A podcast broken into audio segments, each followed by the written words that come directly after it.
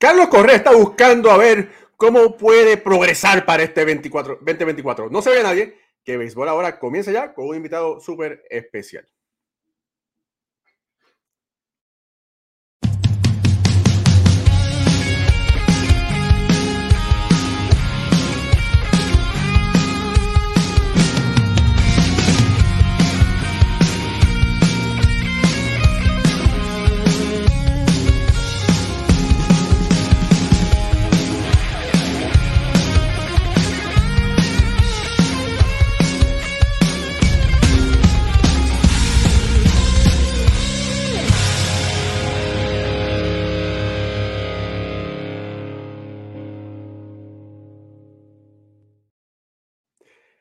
Muy buenas noches familia del béisbol.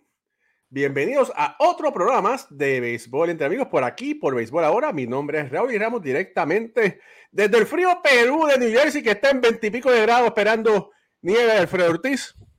Me acompaña mi amigo y mi hermano Alfredo en ese calor caribeño de, de bueno, de Ponce no, pero bueno, del área metropolitana de Puerto Rico. Y por ahí mismo ya se tiene que estar conectando Pucho Barrio. Pero bueno, eh, querido Alfredo. Qué bueno que estés aquí una vez más aquí junto, junto a mí en este nuestro programa.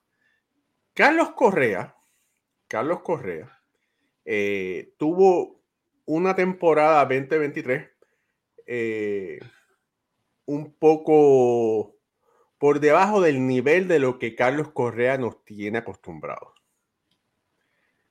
Podemos decir que hubieron varios factores, no es secreto, ¿verdad? Que que sufrió la fascitis planteal. planteal.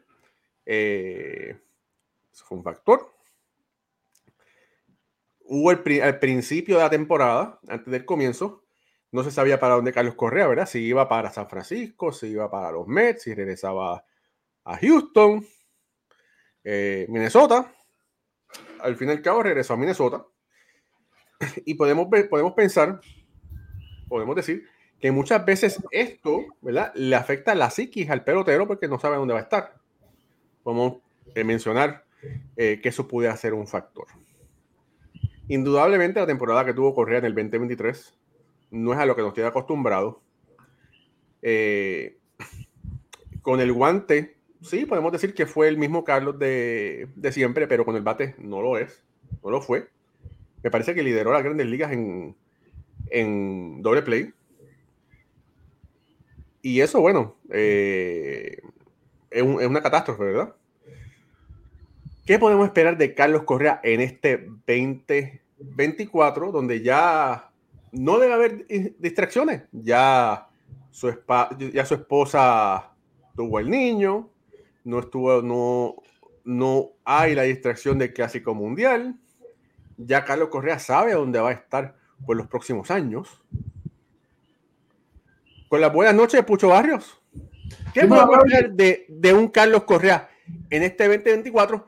Porque para tirarle más leña al fuego, salió la lista de los mejores shortstop en las grandes ligas y quedó en la lista bastante abajo en comparación. Y como dice Alfredo Ortiz, me acaba de decir ahora, y eso sí, un Wander Franco.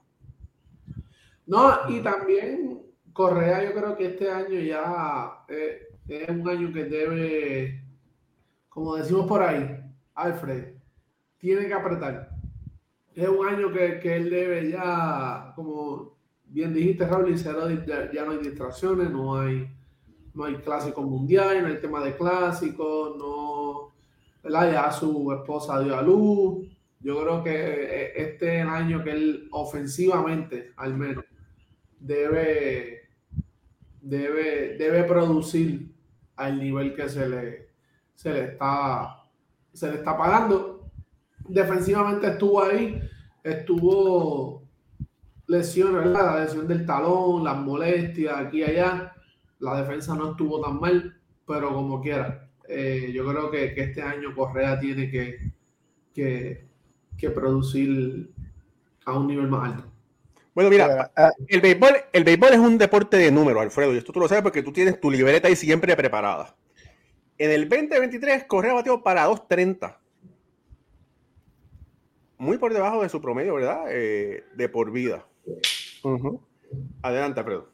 Y, y, más que venía de un sólido 2.91 en el año anterior con, con estos mismos Twins de Minnesota. Lo que le ganó que Minnesota le tirara e, ese contrato cuando otros equipos estaban dudando si firmaban a Correa o no. Y sabemos lo que pasó primero con San Francisco, luego con los Mets. Y, y finalmente eh, Minnesota da el paso adelante, firma Correa porque eh, lo que él hizo, para ellos el año anterior merecía que, que, este equipo le diera la oportunidad, pero no, no pudo vaquear eh, en ese segundo año con, con, el equipo de Minnesota. Y aquí hay algo bien importante que nosotros tenemos que ver con Carlos Correa. Carlos Correa tuvo siete, sus primeros siete años con, con un equipo de, de Houston que venía, como uno dice, loaded, cargado, ¿verdad? Muchos jugadores jóvenes de mucho talento. Él, él, era, aunque sabíamos que era el líder, tanto vocal como, como en el terreno del juego, con, con, con su jugada, eh, pero era un equipo que, que tenía mu, muchos jugadores. Correa era un complemento en esa alineación. Eh, tenía frente de él, al tuve detrás, eh, Bredman, que si Tucker, eh, había muchos jugadores buenos alrededor de Carlos Correa y su rol en, en Houston era uno más de, de, eh, era un jugador más, otro caballete en esa alineación. Cuando decide ir a, a, Minnesota y sabemos que Correa es un jugador bien inteligente, ¿sabes? analítico, él sabe a lo que venía acá a Minnesota. Y en Minnesota se le está exigiendo a Carlos Correa que ponga números igual o mejores que los números que puso en Houston para que este equipo pueda, pueda este, tener una temporada exitosa, entrar a, a temporada y todo lo demás. ¿Qué pasó? Que el primer año fue un año sólido para Carlos Correa. Este segundo año, donde uno pensaría que iba a estar más aclimatado, ya conocía la organización, sus compañeros, se sabía sobre, sobre el equipo de Minnesota, pues entonces dio un paso atrás, dio un paso atrás Carlos Correa que los números están ahí, como tú dices, Raúl, y no mienten, 2.30 nada más, todos los numeritos, el slogan bajó, OPS bajó, eh, en carrera remolcada, eh, remolcó, perdió casi un tercio de las carreras remolcadas que tuvo su última temporada en Houston, eh, el poder también ha bajado, y, y diciéndote, jugó 130 y, tengo aquí 135 juegos, o sea que no fue que perdió una parte importante de la temporada. Estuvo saludable casi toda la temporada, pero no pudo poner los números que uno esperaría de Carlos Correa con esa cantidad de juegos. Y entonces eso es lo que nos trae este análisis que estamos haciendo hoy, donde no sabemos que Carlos Correa vamos a ver este año si, si vemos que regresa a la forma de, del 2022, 2021, donde estaba sólido como uno de los mejores campos cortos de la liga, o eh, va a seguir eh, retrocediendo como, como, lo hizo el año pasado, que es lo que no, lo que no esperamos. Mira, tengo que decir por, ahí, mira, por esta Ricky Ward, nuestro querido amigo Ricardo Arroyo dice, cuidado, primero que nada dice, saludo a los tres. Y después dice, Carlos los va a matar, un abrazo. Bueno, esperemos, óyeme, para eso le están pagando el dinerito, para que mate la liga. Y no puedo poner el mensaje porque está, eh, Ricky está por Instagram, estamos por Facebook, Instagram y también estamos por YouTube. Saludos por ahí también al Héroe Cruz, el oh, todo estrella, el lanzador zurdo de la Liga de Béisbol Profesional de Puerto Rico, que también está conectado por ahí. Ahora, Pucho, ¿podrá Carlos Correa hacer los ajustes y subir 30 puntos de, bate, de, de, promedio? Si sube 30 puntos de promedio, estuviese bateando 2.65, que esa es la proyección, una de las proyecciones que le están dando este año de Grandes Ligas. Están diciendo que puede bater 265 con entre 21 a 24 cuadrangulares. ¿Podrá, ¿Podrá lograrlo? Yo creo que sí. Yo creo que él, él, tiene, ¿verdad? Lo, lo, ha hecho antes, pero es como dice Alfredo, muchas cosas que la gente ha pasado por desapercibido. Es ese line de Houston en el, que, en el, cual él estaba. Eh, eh, habían figuras como la de Jordan Álvarez, como Alfredo está diciendo, Alex Bregman, Michael Bradley, eh, que son tipos que sí, él era sensación, sí, pero tú estabas viendo más picheo porque había otra gente por la cual preocuparse. En este, en este line de Minnesota, Raúl, no, además de él, ¿quién en realidad te puede hacer daño? Este, Alfredo. Si, si Byron Boston se pone para su número, debe ser la bugía. Sí, Eh, pero Jorge Pero ha sido, Jorge ha- ha Polanco. sido mucho prometer, prometer, prometer y no ha podido esperar. Boston pasa más tiempo en, en, en el ayer que, que lo que pasa en el, en el terreno. Eh, yo creo que, que Carlos Correa tiene todo, a pesar de, de verdad de, de todo de este año, y desde que llegó a Minnesota, tú lo comparas con, con los últimos tres años y, y todavía los números que hizo en Houston lo ayudan a estar en el, en el, en el elite de, de los señores de la liga, eh, defensiva y ofensivamente. Que yo creo que este año, por eso yo digo, este año es crucial para él. Él puede hacerlo, él puede hacerlo. Eh, tiene que, que poner la bola más en juego. Ese equipo de Minnesota, Alfredo, fue el equipo que más se ponchó en la liga. Eh, terminaron primero en ponche. So yo creo que esas son cosas que hay que, hay que limpiar, hay que, como dice, you have to clean it up. Tú tienes que hacer los ajustes en eso. No, y como tú estabas diciendo, eh, él es un hombre de números, sabemos que conoce las estadísticas, bien conocedor del juego. Eh, 48 eh, doble plays en dos años para Carlos Correa en, en Minnesota. Sabemos que él mismo va a saber que eso no es aceptable, sabe, eh, este, eh, sabe que sabemos que ese es el mata rally. Y, y yo estaba mirando los números, él tuvo 79 doble play en 7 años con el equipo de, de, de Houston, promediando más o menos 11 doble play en temporada y aquí está promediando 24 doble play por temporada en dos años nada más. Sí, es demasiado para, para un jugador como Carlos Correa, que, que sabemos que, que él, él es el centro de esa ofensiva de, de Minnesota. Así que a la pregunta que tú estás diciendo, Raúl, si, si podrá poner esos numeritos, mira, no es que si podrá, o sea, tiene que hacerlo y yo creo que un poquito más. Para que Minnesota tenga oportunidad, eh, Correa tiene que poner numeritos eh, de All-Star sólido, porque va a estar ahí en ese medio de alineación, segundo, tercer, cuarto bate, y necesita poner unos numeritos sólidos para, para que Minnesota tenga oportunidad. Bueno, yo espero que lo pueda hacer. Me gustaría, me gustaría que lo pueda lograr. Sabemos que tiene todas las herramientas eh, que tiene, ¿verdad? No, no dudamos en que tenga todas las herramientas para lograrlo. El problema es que lo que le ha caído mal a la gente es como él se ha expresado, ¿verdad? Eh, no, yo valgo tanto y no lo puedo demostrar, ¿verdad? Eh, esta temporada, Corey sigue que se llevó el contrato grande, aunque estuvo lesionado, perdón, ganó esa, esa deseada sortija de serie mundial, ¿verdad? Una vez más. Eh, Francisco Lindor, que quedó segundo en las grandes ligas, aunque en promedio de bateo estuvo por debajo de lo que nos tiene acostumbrado, ¿verdad? Bateando eh, 2.50 y tanto. Eh, empujó muchísimas carreras, bateó cuadrangulares a diestra y siniestra, un hombre 30-30, ¿verdad? ¿Qué más, ¿Qué más se puede pedir? No, y, y en los Pero- campos cortos, o- overall, World, el segundo mejor World es, es de Francisco Lindor, y en Defensive World es número 3 en, en los campos cortos. O sea, que yo entiendo que Lindor sí, sí dio, dio a rendir esta temporada, puso los numeritos necesarios, ¿verdad? Este, aunque sabemos toda la novela que pasó alrededor del equipo de los Mets, pero Lindor sí tuvo una buena temporada. Pucho. Y la que sigue pasando también. Todavía no, eso no, ha terminado. la novela. Pero eh, sí, yo creo que, que el Lindor eh, ha sido consistente en, en referente a, a Carlos Correa. Pero yo creo que él puede, él puede hacerlo. Él tiene el talento, tiene el material, lo tiene ahí. Ujú. Eh, tiene que pasar esos- esa marca de esos 25 honrones de, en una campaña, eh, porque básicamente él me está, no son números malos, pero tampoco es un- unos números, Alfred, para lo, para lo que él se estaba pintando y proyectando. Solamente lo máximo que tú has dado son 24 cuadrangulares en una temporada, tu promedio es de 20 a... Pe- Pero, Pucho, tú estás hablando de los números de Carlos, porque los números de Carlos fueron malos. No, no, de, de, de Carlos, de Carlos.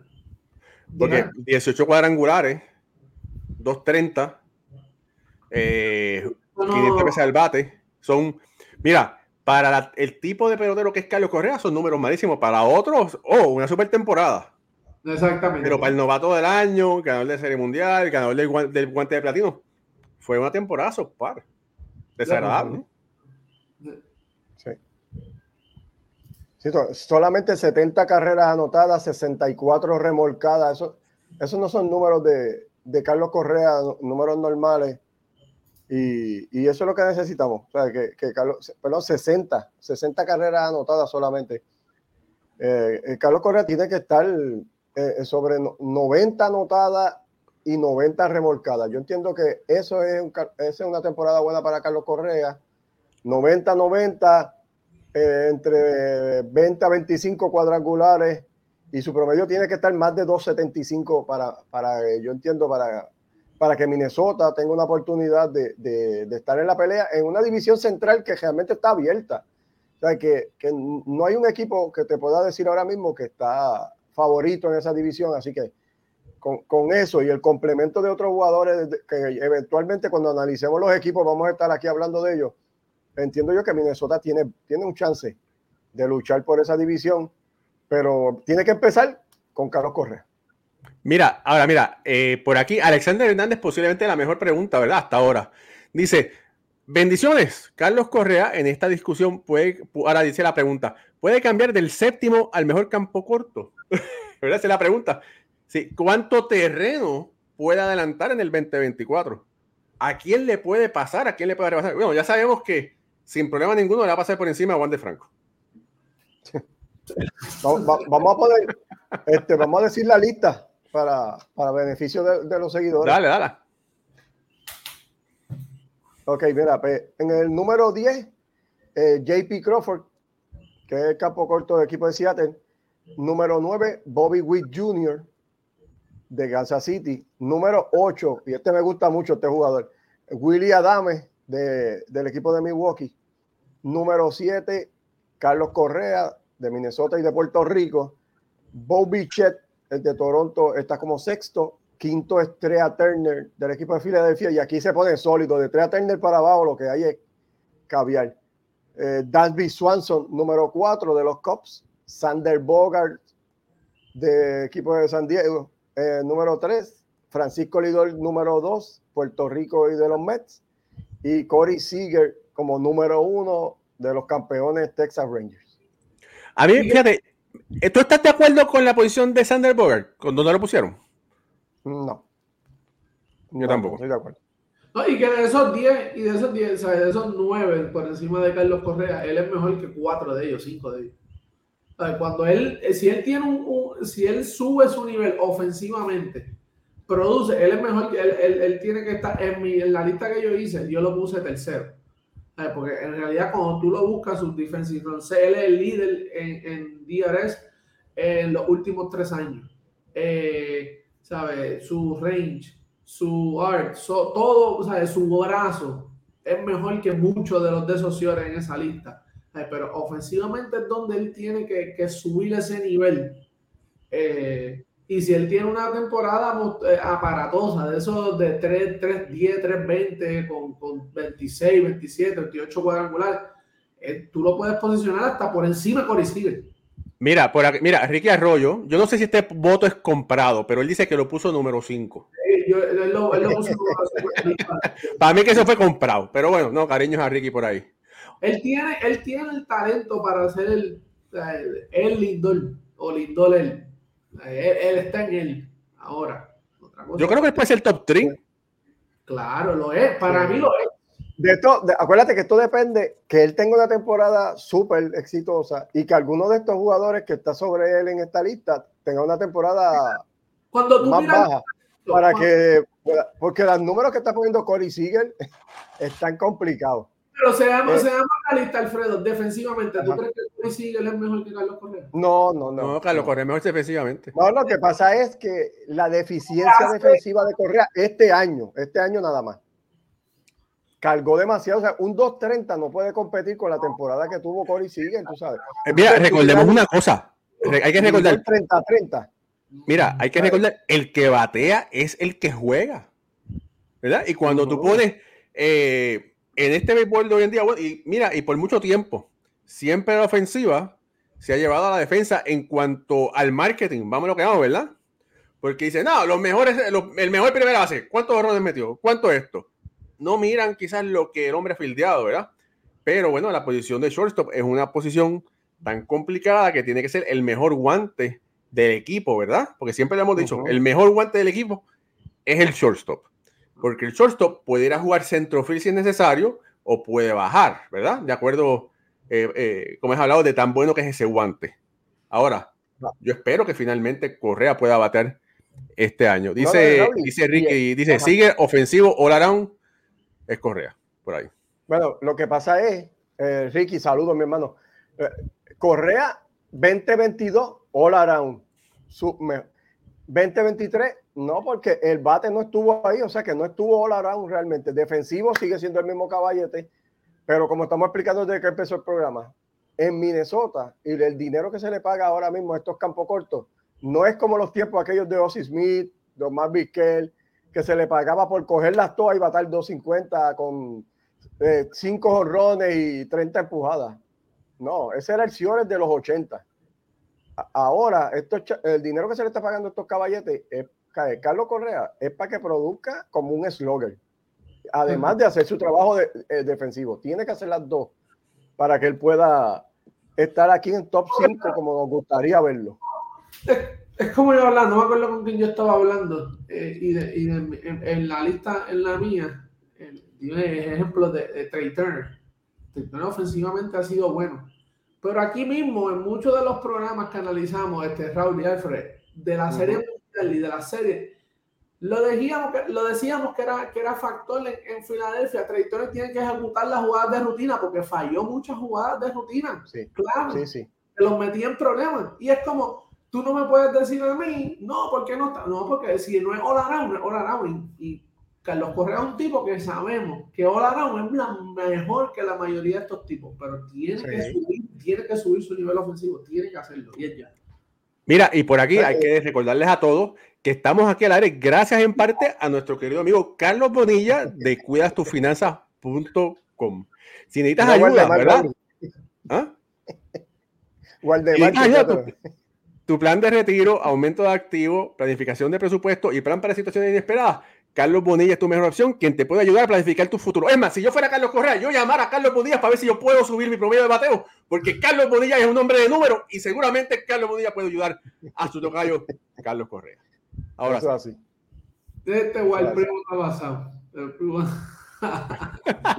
dice, dice el primo, antes que Correa llegue al top 3 los de los chostos, Pucho hace un hoyo en uno. Eso es bullying contra Pucho, eso es bullying. Está cerca, está cerca. Guardemar, te vamos a reportar, te vamos a reportar. Ay, ay. Mira, saludos por ahí a Jaime de Isabel Pérez, desde el Solá Morales, que está gozando que, que Caguas está en esa serie final. Está gozando. Este, en, Miami. Jaime, Jaime, no te vayas, que tenemos un invitado de 4.527 pies. Ese es el invitado que tenemos hoy. Eh, bueno, los que siguen la transmisión de, saben lo que estoy diciendo, ¿está bien? Mira, pues, además de eso, mira, Raúl, eh, la lista está sólida. Willy Adame, ese es un cierre completo. Eh, y lo tiene octavo en esta lista. Tú, tú, podrías ahora mismo decir que Willy Adame compara con Sander Bogart, que está tercero en esa lista, o quizás tuvo bastante mejor temporada que Sander Bogart, tú sabes que. Bueno, y Willy es, y, Willy es de, de, los de Pucho. Y defensivamente Willy llegó segundo en un Bob Average este año detrás de Dansby Swanson. Me gusta, me gusta ese jugador, sí. Mira, por aquí saluda a Jorge Alex Caraballo que dice que el miércoles todos los caminos conducen para Carolina y el jueves para la Sanse. Bueno, no, usted vea béisbol ahora y después va para Sanse, no, no, no al revés. Esto es béisbol ahora suscríbase a nuestro canal de YouTube, eh, síganos por nuestra página de Facebook y síganos también por esta página de Instagram que estamos saliendo en este momento. Ahora sí. Saludos por ahí a Robert Pérez, que está todavía lamentándose de mi querido amigo de Wander Franco. Dice que ya diste que está rest in peace. Pero bueno, vamos a ver qué pasa. Va a jugar con, el escogido. Se va a estar incorporando a los leones del, del escogido en Dominicana. Salió una noticia. Vamos a ver Sí. Si yo tengo una nena de, de 15 años, yo no la dejo haga play. Eso es lo malo. ¿eh? Pucho, Pucho, ¿hace frío en Carolina? No tengo el aire. Sí, está lloviendo para acá, para acá está lloviendo hoy. Este. estamos- Sí, no, porque te- tiene un hoodie que está más grande que el mío. Está y aquí hace Espérate, frío. Pucho. Pero Pucho, ¿tú estás en Bayamón? Sí, sí, pero hace frío, no está lloviendo para acá. Ah, no, porque Raúl te preguntó en Carolina y yo, Pucho se mudó, no me dijo nada. Ah, eso, eso es lo mismo. Pero, pero mira, no, nos, nos vestimos de gala. Nos vestimos de gala porque se está conectando en este momento eh, una de las voces más prodigiosas que están en este momento en Puerto Rico, posiblemente internacionalmente en algún momento. Alguien que dice, que dice que quítate del medio. Pero bueno, por ahí el cuarto bate de nuestro querido amigo Javier Sabá, que es eh, narrador, comentarista oficial de la Liga de Béisbol Profesional de Puerto Rico y también del BCN. Adelante, bienvenido Javier a este tu programa de béisbol ahora. No, gracias a ustedes por extenderme la, la invitación, de verdad que es un placer, un privilegio y un honor estar aquí con ustedes, que estamos, estamos ready, ¿verdad? Y un saludo a toda esa fiel fanaticada de béisbol ahora que realmente hace un trabajo titánico en la cobertura del béisbol puertorriqueño y las grandes ligas. Mu- muchas gracias, Bueno, muchas Sí, sabemos que, que ¿verdad? Eh, es que es el narrador oficial de béisbol eh, puertorriqueño eh, eh, y, y especialmente ¿verdad? De, de la eh, de la Liga Superior allá de, del béisbol, ¿verdad? De la Liga Roberto Clemente. Mira, hermanito, cuéntame un poquito de cómo has visto esta temporada en general, cómo viste la, competitividad entre, entre los equipos. Habla un poquito de la temporada que, que hubo en Puerto Rico. Pero, un segundo. Antes, a Javier, antes que tú contestes todo eso. Hermano, ¿cuántos juegos narraste esta temporada de béisbol? No te escuchamos, Javier.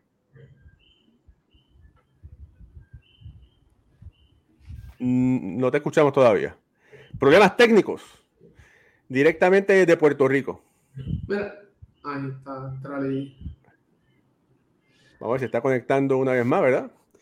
Y entonces, ¿verdad? Antes que Javier, Ahora, ahora- me- ahora me escucha. ahora te escuchamos. Ok. antes que nos desglose eso, ¿verdad? La pregunta clave es, ¿cuántos juegos has, no que has visto, cuántos juegos narraste o has narrado esta temporada? De la liga, pues mira, eh, durante la serie regular me parece que se trabajaron, en- eh, creo que fueron 12 partidos de la serie regular eh, por televisión y, ¿verdad? Pues Carolina, los gigantes de Carolina contrataron mis servicios para también narrar los juegos locales. eh, que así en grosso modo yo creo que fueron 18 juegos de Carolina más los 12 de la de serie regular, estamos hablando que 18 y 12 son 30, como 30 juegos de serie regular. Estuvimos trabajando. Son buenos. Son buenos. excelente, excelente. Y de todos esos jugadores que viste que la liga estuvo mucho mejor este año, ¿verdad? ¿Cuál fue el que más te, te impresionó, te gustó ver eh, narrar?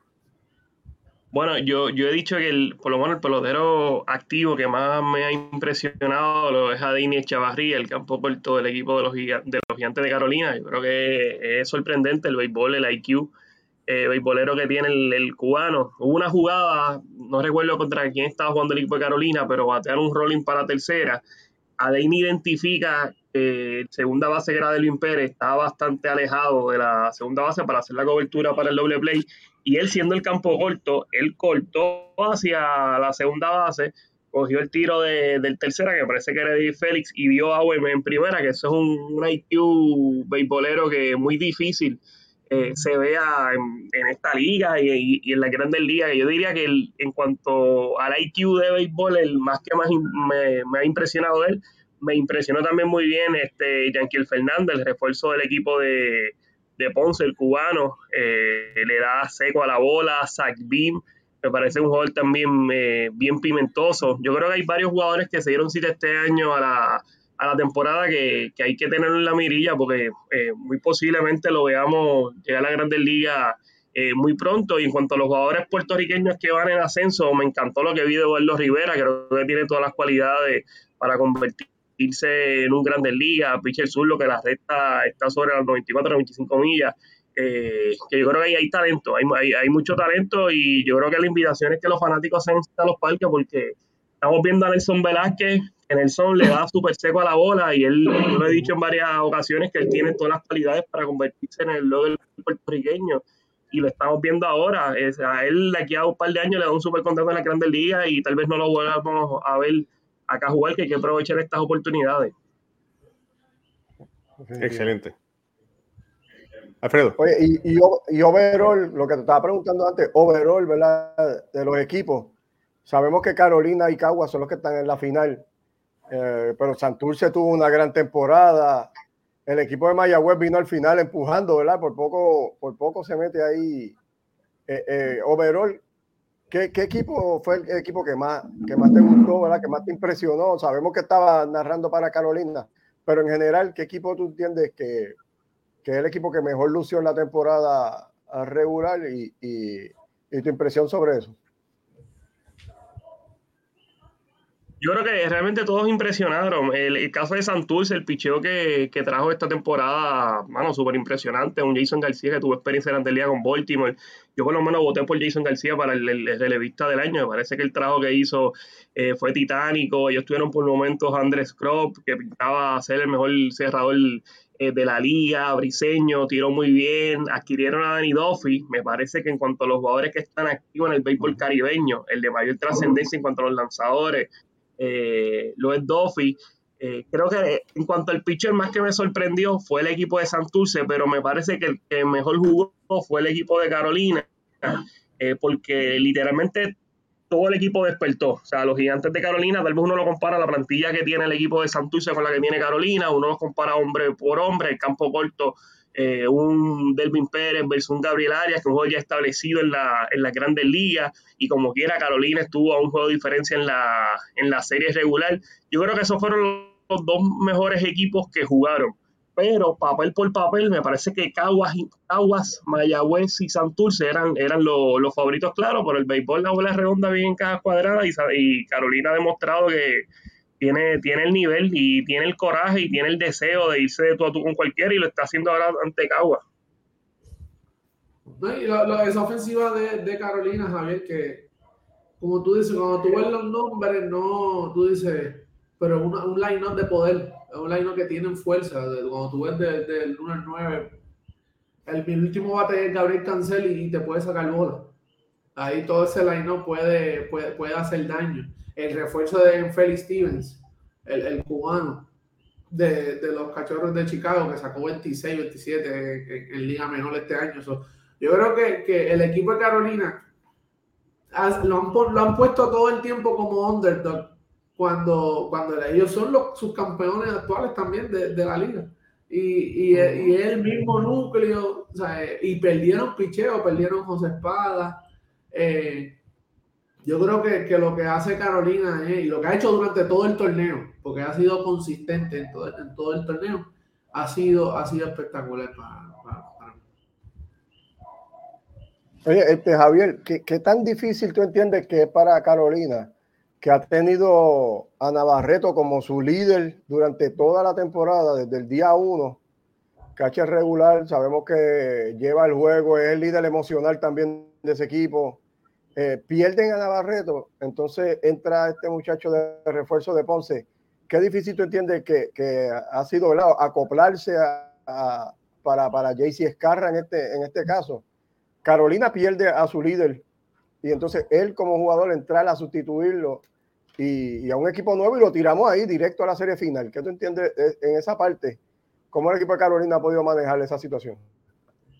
Pues mira, yo le preguntaba eso mismo a, Navarreto porque él es el líder, él es el alma, vida y corazón de ese equipo de Carolina y él me contestó con, esto. El mejor catcher de la liga es JC Escarra. Y yo creo que ya Escarra eh, se ha unido a esa familia de, Carolina, por lo que he podido eh, percibir, por lo que me han dicho los jugadores. Igualmente el, el caso de Caguas, también la química ha jugado un papel eh, bien importante, pero el caso particular de Escarra yo creo que es un lujo para el equipo de, Carolina, que a mí me parece cuando uno compara los otros, los otros equipos, tal vez Carolina en las selecciones de sus refuerzos, en cuanto a los equipos eliminados, tal vez no cogió los mejores jugadores disponibles, pero sí llenó sus necesidades. A Carolina hacían falta lanzadores zurdos. Solamente tenían a, Jerry Rivera, eh, Richard Martínez y Darius Núñez. Ellos añaden primero a, a Luke eh, añaden a, a seleccionan a Barreto, estaba, estaba disponible este, Danny Duffy, pues la realidad del caso es que la, baja de Navarreto la afecta bastante. Bebo Peña hizo un trabajo titánico, pero ofensivamente Escarra eh, es mucho mejor que, el Bebo Peña, así que en ese sentido no se afecta la alineación. Me parece que Escarra es mejor bateador eh, que, que Navarreto.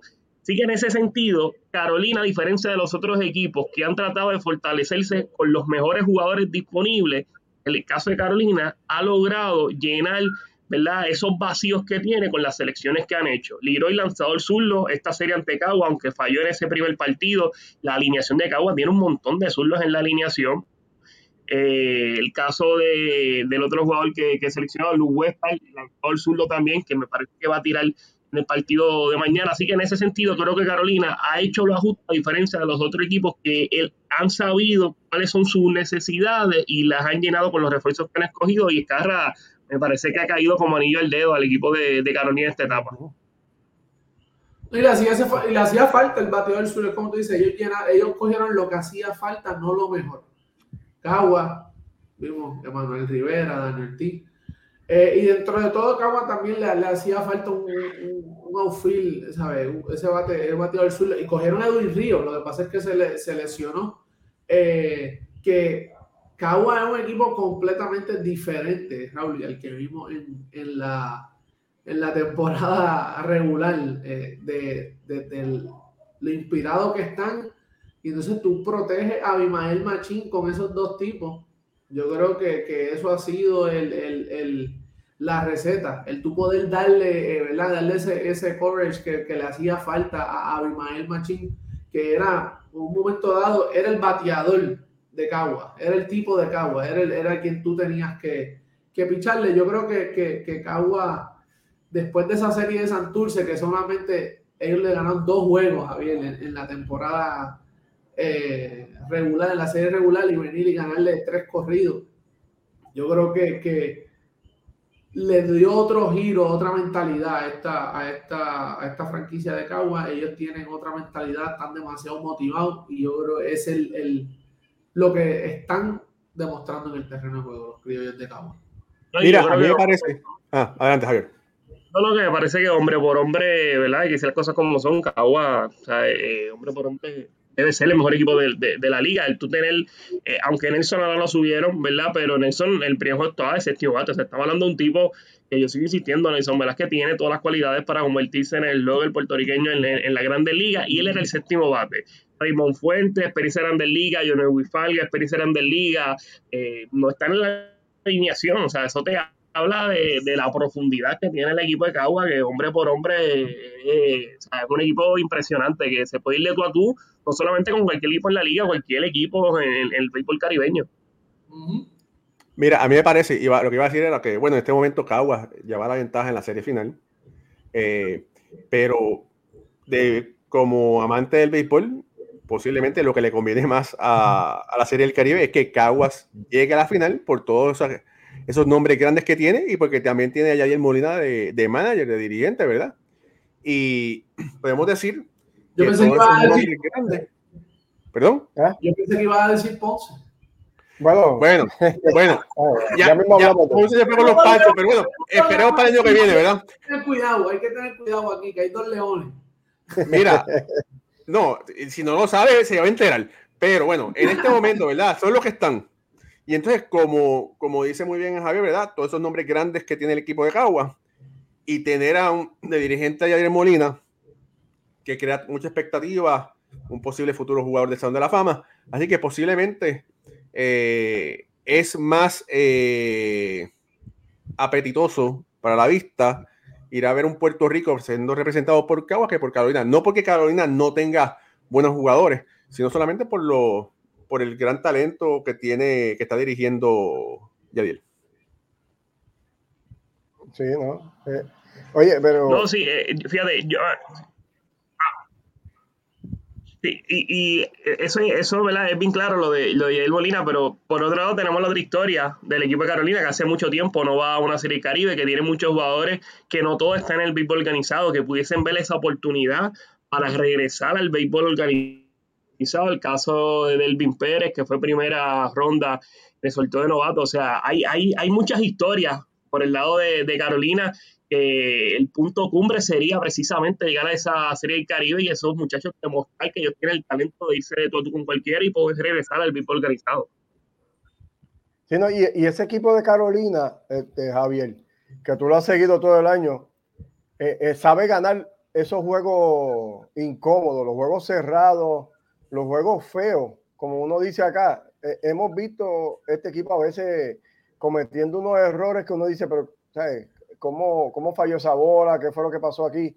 Y con todo eso buscan la manera de, de conseguir esa, esa, esa serie contra Ponce, que fue la serie semifinal, ¿verdad? Para, para los fanáticos que están aquí con nosotros, eh, se fue al máximo.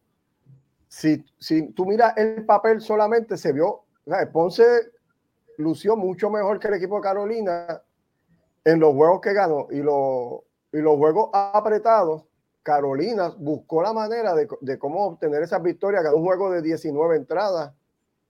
Ganó ese juego final 4 a 3 con Ponce con las bases llenas sin agua en la novena entrada y pudieron cerrar el juego y obtener victoria. Los otros dos juegos lo ganaron por dos carreras, ambos juegos.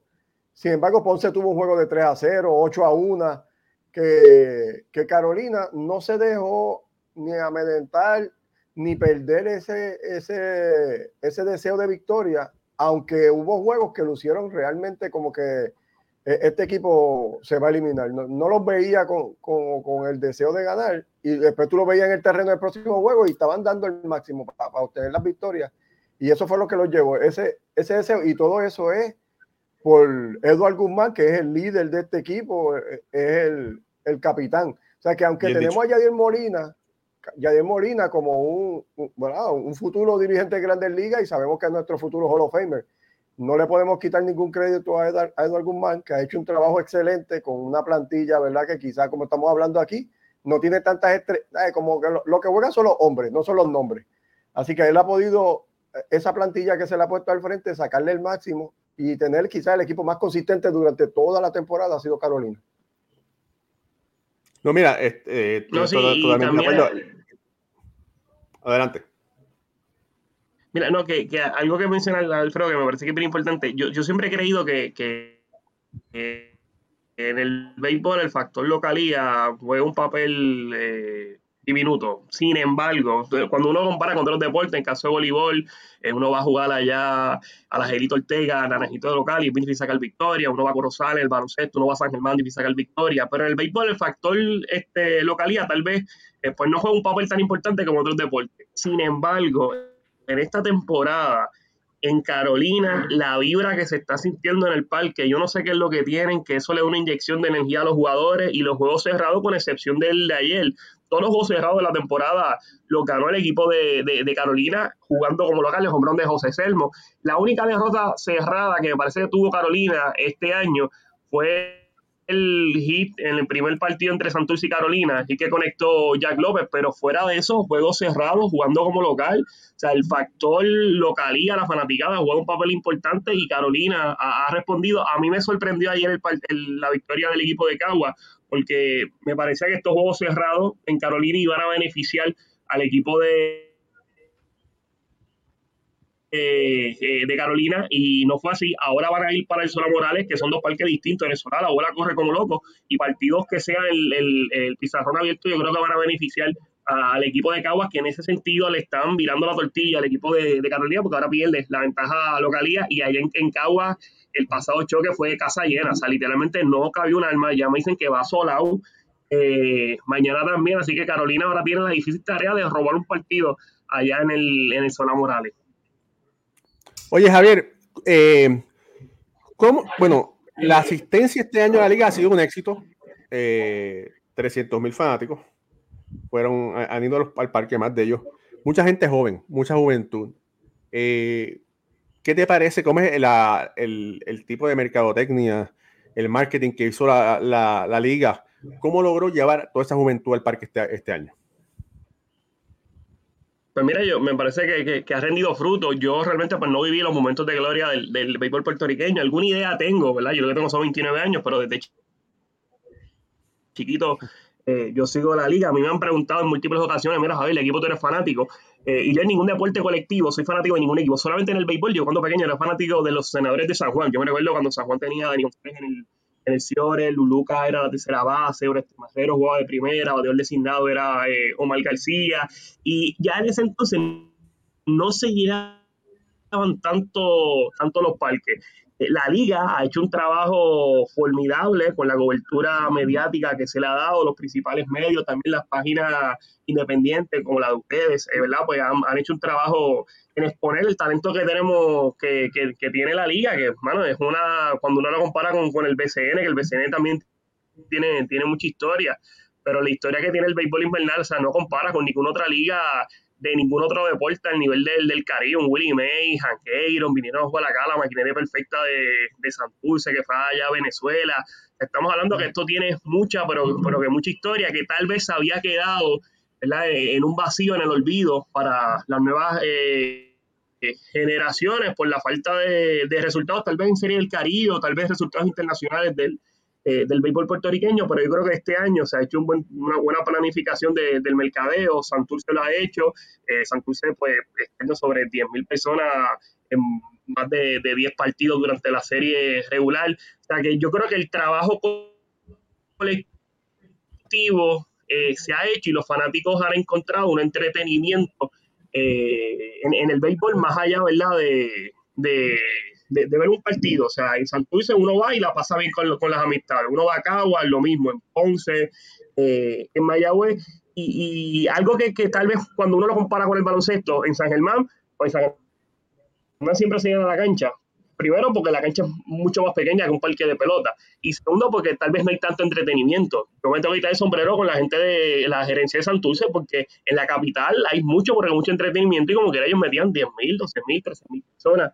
Eh, en el estadio. Así que, en ese sentido el giro que ha tomado la liga eh, ha sido positivo para, para atraer la gente y se está viendo, se está viendo los frutos y yo creo que ahora en la, en la serie final los partidos que resten, ojalá que se vean a nueve y eh, posiblemente veamos casa llena en, los dos parques.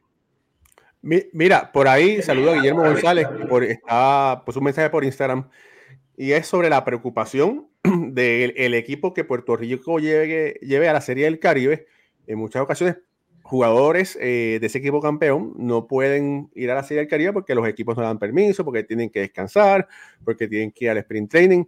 Eh, Javier, ¿has escuchado algo sobre algún, algunos jugadores que no estén disponibles si sus equipos ganan para ir a la Serie del Caribe? Pues mira, de lo que he escuchado, todo, todo están, no he escuchado sin ninguno que esté disponible. Sé que Navarreto no, no va a estar disponible por la, por la lesión que, que tuvo, inclusive me parece que el equipo de, de Carolina había estudiado la posibilidad de, de añadir a Danny Duffy durante la, la, serie final, pero ante la lesión de el receptor, ellos cogieron a la casa y, según la información que, yo tenía, este, Duffy también le hubiera gustado tirar en la, en la, en la serie Caribe.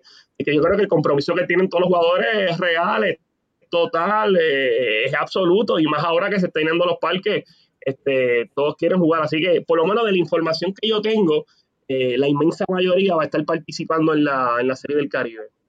Pero habría que esperar la realidad porque eso, eso, le queda, eso, eso lo decide la, la, sí. ¿Vas a narrar algún juego en la Serie del Caribe? Pues mira, por, el momento no, ¿verdad? No, no, no tengo esa información. Eh, eh, los derechos de la Serie del Caribe los, los tiene Guapa, Guapa Deportes, y ellos deciden, ¿verdad? Quién son la, la, la pareja de, de, narrador y comentarista que, que van a estar participando en la Serie del Caribe. Oye, Javier, te quería preguntar, y como estaba hablando ahorita, eh, hacer la transición, ¿verdad? De, baloncesto, que te había escuchado ya, obviamente, en el básquet, ahora en el béisbol de más alto nivel que se juega en Puerto Rico. Pero te quería preguntar, e, e, esas frases que utiliza, eh, que, que, te hace, que se convierten después en frases icónicas y se repiten entre, entre los fanáticos, son frases, te salen en el momento, lo había pensado, mira, si pasa esto, yo voy a decir algo así, eh, ¿verdad? Como la de eh, que te di ahorita, los 4.527 pies, o, o si va a tomarse un cafecito, e, esa frase. eh, nacen en el momento, son algo que, que, que, ya tú venías pensando, ¿cómo las añades a, a, tu, a tu narración? Pues mira, algunas eh, son espontáneas. Eh, te tengo que decir que el primer deporte que yo narré en mi vida fue, este, fue béisbol. Eh, ¿verdad? Hace, hace mucho tiempo, en el caso del béisbol, las oportunidades, si uno no está en un equipo doble A, pues eh, son, bastante limitadas, porque en el béisbol profesional lo que hay este, son, son seis equipos, que, que, tal vez e, ese taller de estar con con un equipo nunca, este, nunca, nunca se había dado.